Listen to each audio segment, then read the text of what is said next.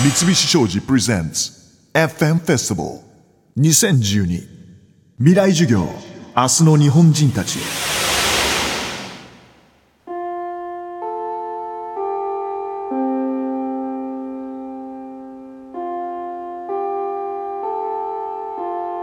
講師小山君堂。テーマくまモンから学ぶ日本の立ち位置。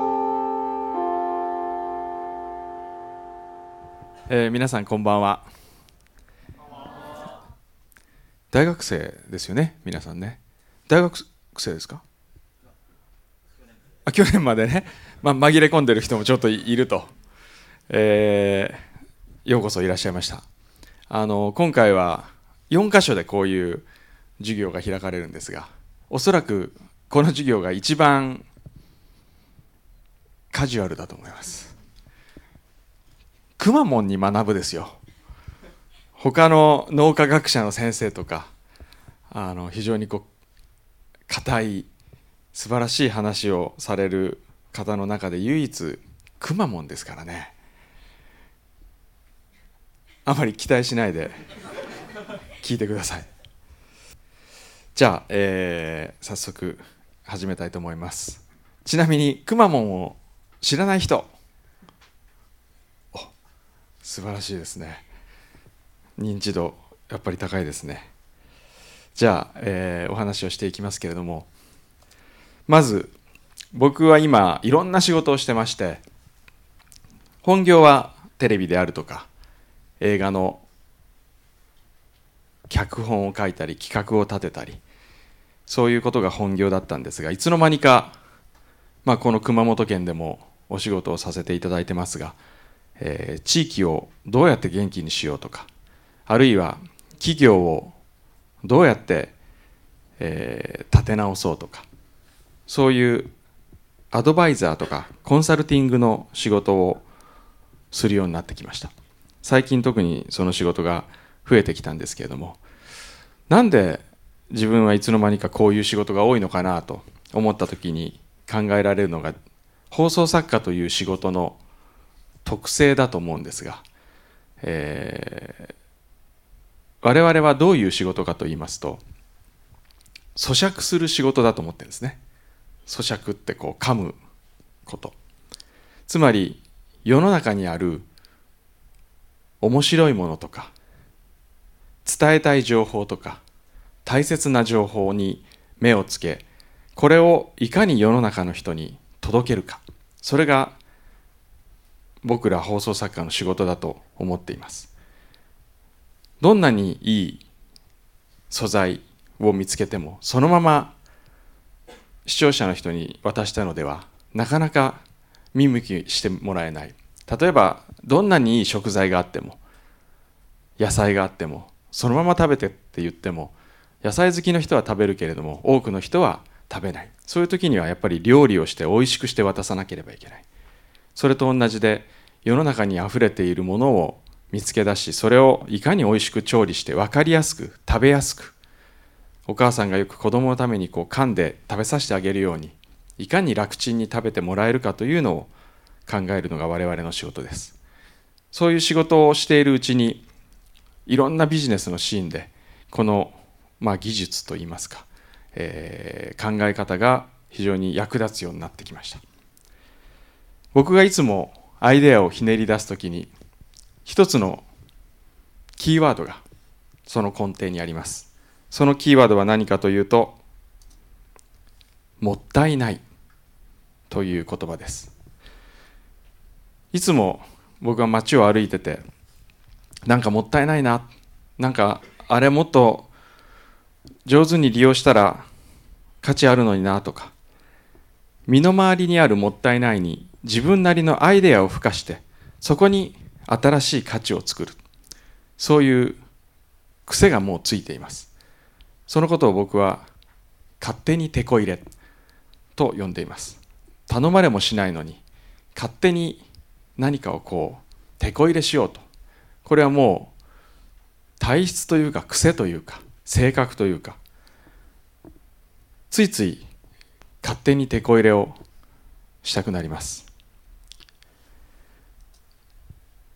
じゃあこのもったいないからどんなことが今まで生まれたかをちょっとご紹介したいと思います。例えばうちの会社の場合今から5年前にオフィスを移転したんですけれどもその時にあることを思いました。それは会社の受付がもったいない。会社には受付を置きます。でも僕の会社というのは社員数20名ぐらいの小さな会社ですからそんなにたくさんお客様はやってきません。でも受付は置きたい。受付嬢を置きたい、まあ、男性でもどちらでもいいんですが。1日おそらくやってきても20人30人40人そのくらいの人しか来ないのにわざわざ1人の受付嬢を雇うのはもったいないな。でもよくあるような電話だけを置いてあって内線何番で呼んでくださいというような会社にしてしまうとちょっと味気ないなと思いました。そこでこの受付がどうやったらもったいなくなくなるだろうか。受付嬢の人にお金を払うに値する空間になるだろうかと考えて作り上げた受付がこれです。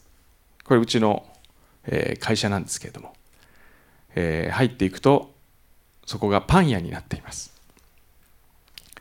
僕はここをパン屋にしたんですね。受付をパン屋にしました。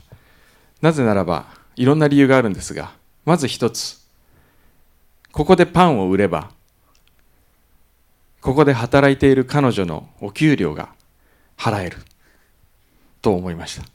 ちなみに彼女はうちの会社に普通で普通に働きたいと言って入社してきてよし君採用と言って君の仕事はパン屋の店長ですと言った時にえっ？と言われました。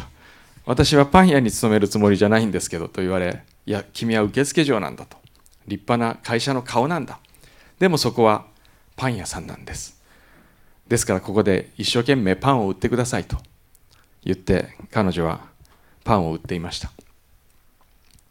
まず彼女がここでパン屋さんをやればその分の利益が彼女のお給料をお給料に充てられます。そして2つ目神谷町という東京の東京タワーの近くなんですけどね。ここは非常に飲食店が少ないんです。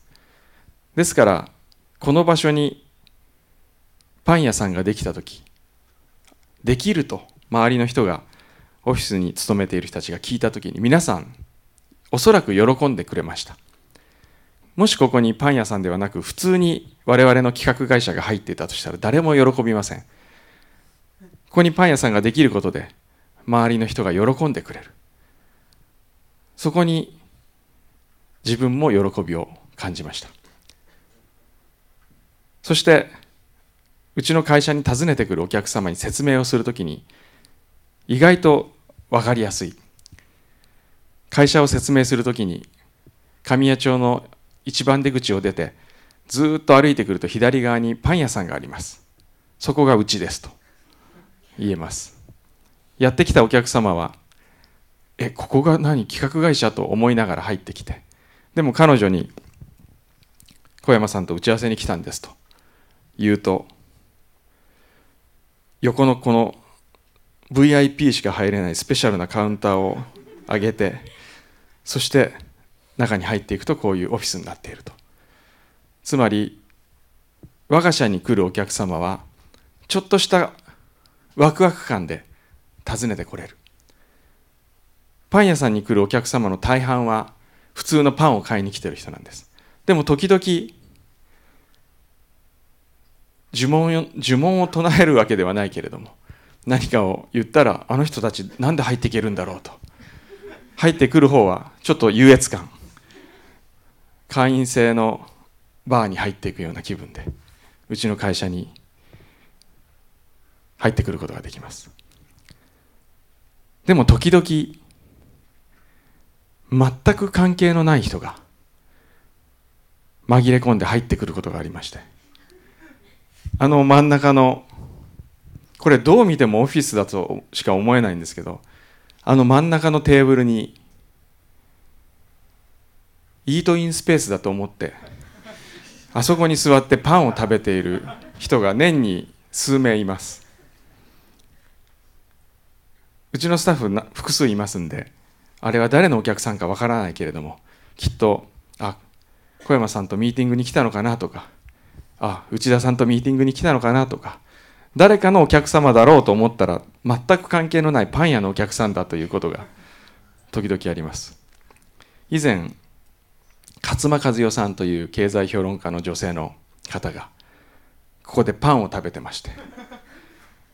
僕がうちの社員に「勝間和代来てるよ」誰と打ち合わせに来たの？って言ったらうちの社員が「え工藤さんじゃないんですか?」って言われ「いや俺会ったことないもん」と。それですいません。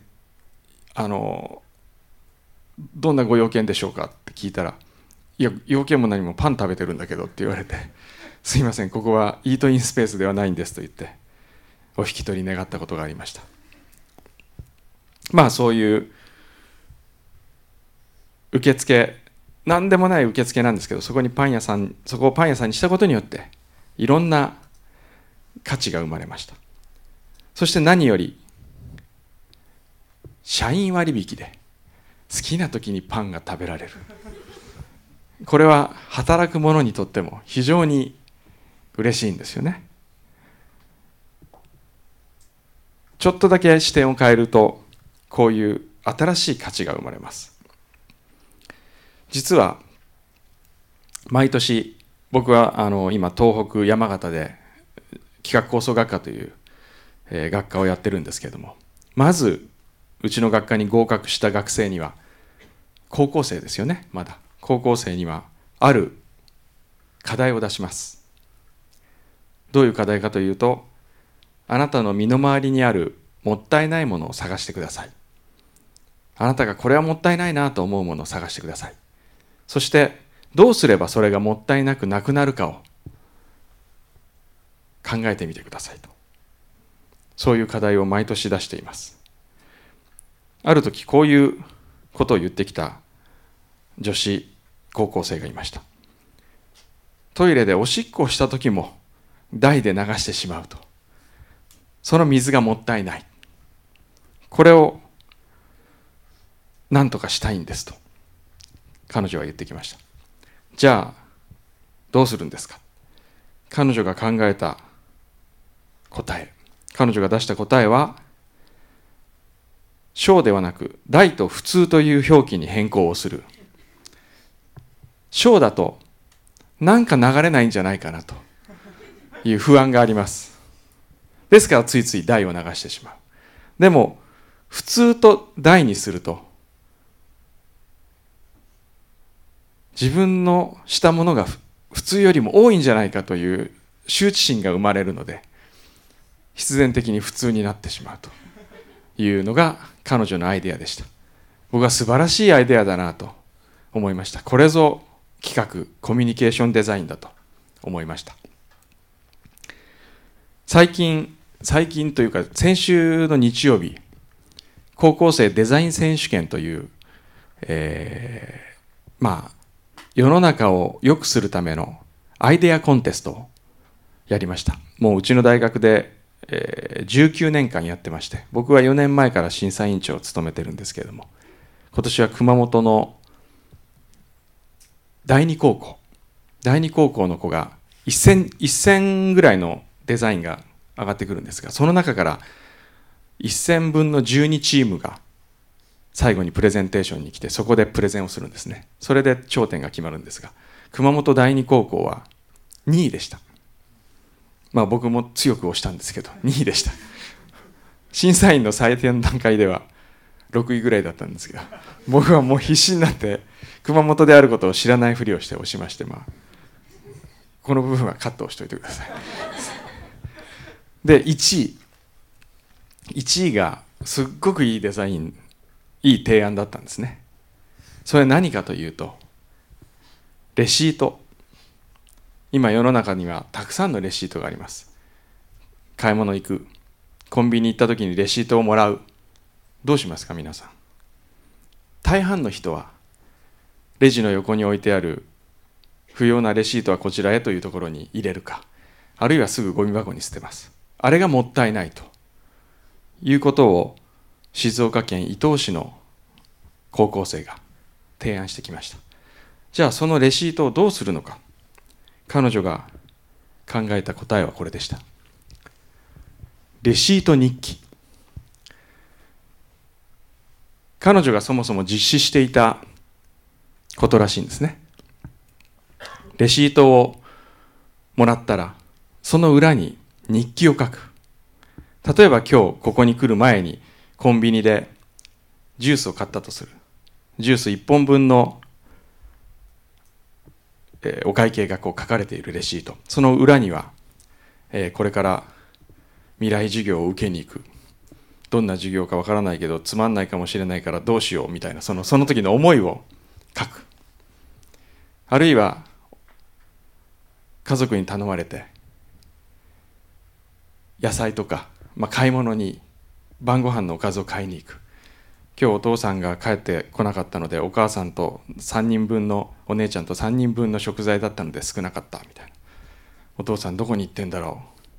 まさか浮気とかしてないよねとか、まあ、書くかどうか分かりませんがそういう日記には絶対書かないようなことをレシートにこの買い物に合わせたら書くんですと彼女は言いました。実際私はもう何年もそうやってレシートの裏に日記を書き貼り付けていますそれがものすごくいい思い出になるんです。日記には書けないような日常の些細な出来事が記憶のしおりとなっていろんなことを思い出させてくれます。そこで私はこういうアイデアを考えましたということで普通は次は何とかセールがありますみたいなお店からのお便り欄になるところをあえて日記帳のように空白スペースを作ればレシート日記ということで皆さんがレシートをもっと上手に使うのではないかと。いうような提案でした。僕は素晴らしいと思いました。すぐにこれを僕が知っている某流通大手の役員に提案に行きまして今密かに盛り上がっているとこです。熊本の鶴屋とか始まったらいいなと思います。じゃあここでちょっと皆さんにも考えてほしいんです。自分の周りにあるもったいない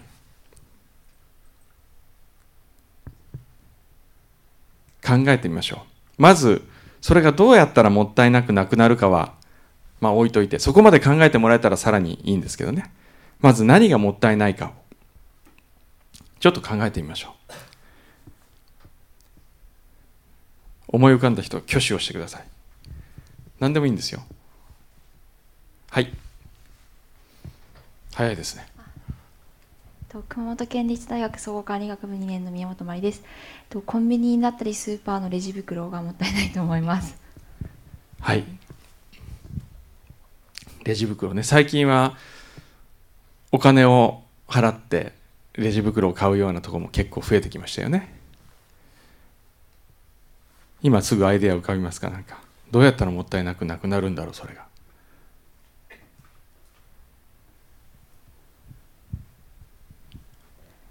なんか手に持って帰れるものは持って帰ったりあとたまにあるのがあの野菜とか買う時に野菜に包装があるじゃないですか。そこになんか取っ手がまあ紐一本でもいいからそういうのがついてたらこうやって持って帰れるかなと思います。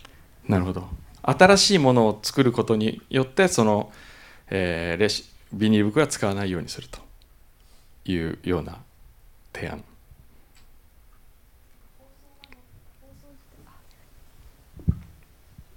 新しいものっていうよりもあの今あるものにちょっと付け加え今あるものにつけて、はい。もっと持ちやすくしたりするっていうことですか、はい、なるほど。他に今のアイデアでこうやったらいいんじゃないかなと思うの思いつく人いますか？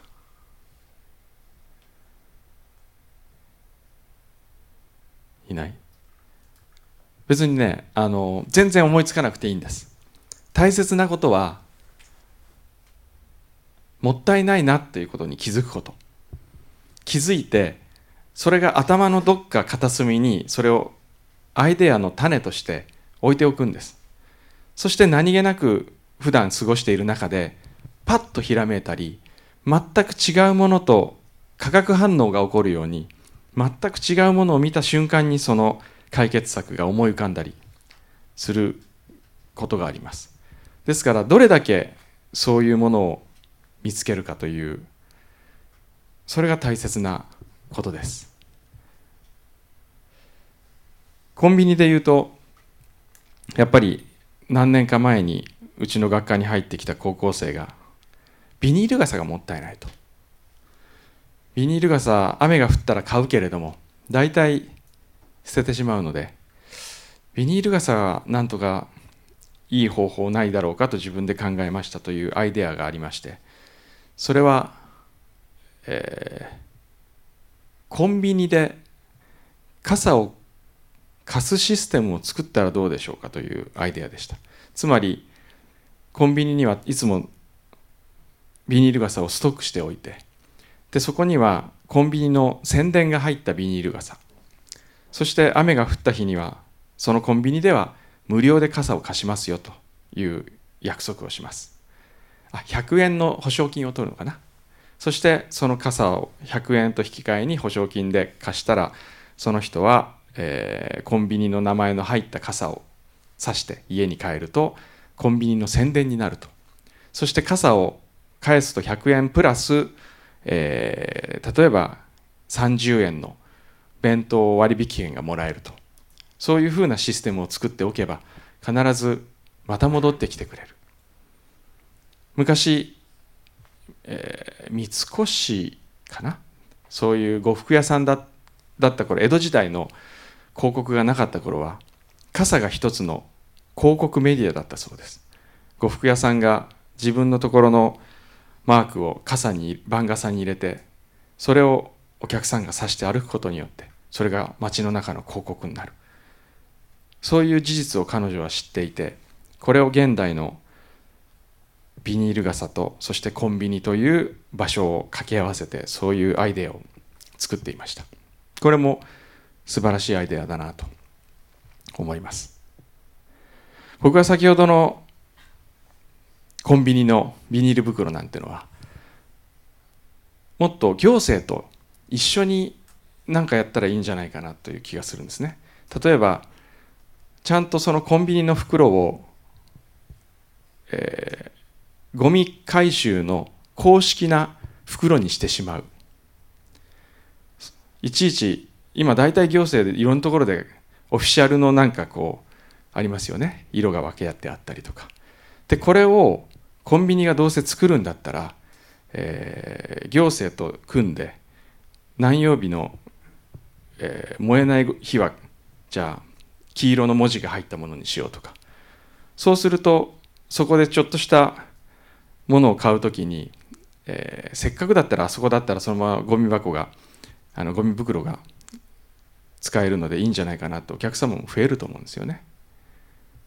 そして大体最近一人暮らしの人が多いので一人暮らしの人がゴミを捨てるには大きすぎるような気がするんです。もっと本当ゴミ袋のあのサイズでもいいのであれがそのまま普通に出せるようになったらどれだけ一人暮らしの人なんかは便利になるんだろうとそういうふうに考えたりもします。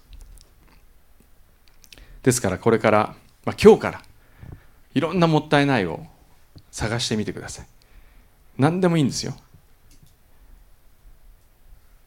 振られて流す涙さえ惜しいと。それでもいいんですよ。今ふと僕思ったんですけど振られて流した涙に涙で切手を貼って出すとなんかいいことが叶うじゃないけどなんかそういう振られた時の涙ののりを使う用専用切手みたいのを出したらちょっと面白いなと。それでこう相手の男にですよ。まあ、すっかり女性目線になってますけど。恨み節を書いて呪いの手紙のようにこう出してやるんですよ。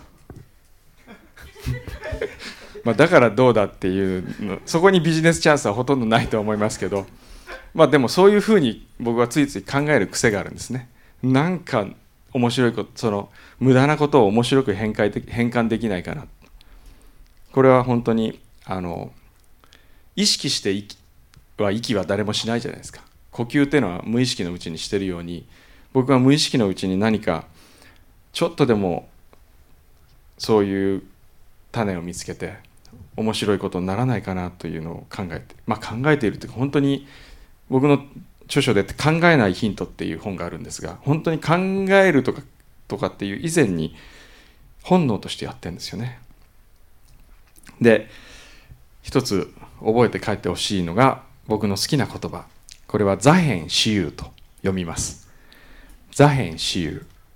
座っているあたり。まあ自分の手の届くぐらいの範囲。もっと言うならまあ自分の日常の生活の中が中に自分の師先生があってそして友がいる。それぐらい日常を大切にしましょうと。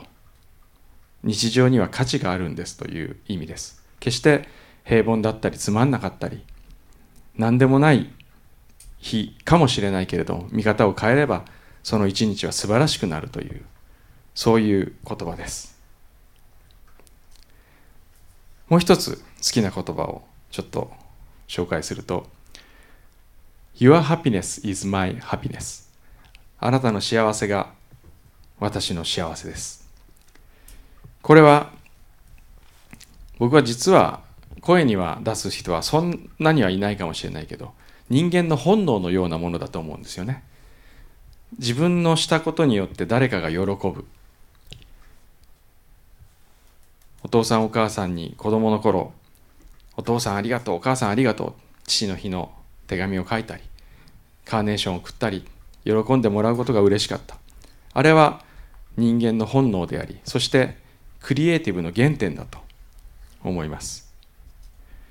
企画というのは大切な人へのバースデープレゼントのようなものだと思っています。なんか大きなことをしようとか世の中にもっともっと広めようとかそういう大きなことを考えるのではなくもっとどこか一点たった一人のために何かを考えるということに僕はとても価値があると思います。あの人の好みは何だろう？何をしたら喜ぶだろう？どのタイミングでどうやって渡したら喜ぶだろう？いつ渡したら喜ぶだろう？そういう思いが企画の種なんだと思います。